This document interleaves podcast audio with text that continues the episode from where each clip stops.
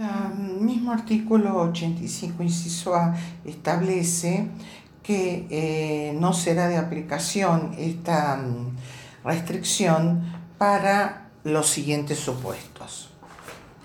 Para eh, la carga financiera derivada de las deudas generadas por adquisiciones de bienes, locaciones y prestaciones de servicios relacionadas con el giro del negocio en los siguientes supuestos para las entidades regidas por la 21526, fideicomisos financieros constituidos conforme a las disposiciones de los artículos 1690 1692 del Código y las empresas que tengan por objeto principal la celebración de contratos de leasing de acuerdo a los artículos 1227 y siguientes del Código Civil.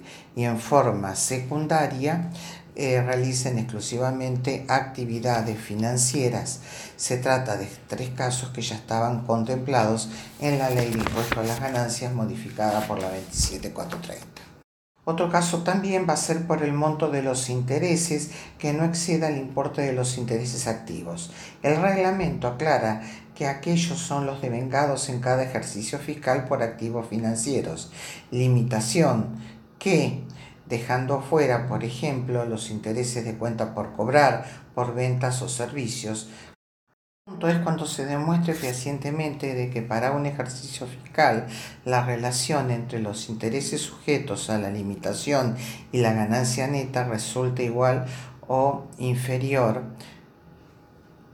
al ratio que en ese ejercicio fiscal el grupo económico al que pertenece el contribuyente posee por pasivos contraídos con acreedores independientes y su ganancia neta. Otro tema sería demostración eh, fehaciente que debe acreditar de que el beneficiario de los intereses había tributado efectivamente el impuesto respecto de tales rentas. El término intereses comprende las diferencias de cambio y las actualizaciones generadas por los pasivos que las originan, por tratarse de sujetos empresas que obtienen rentas de la tercera categoría.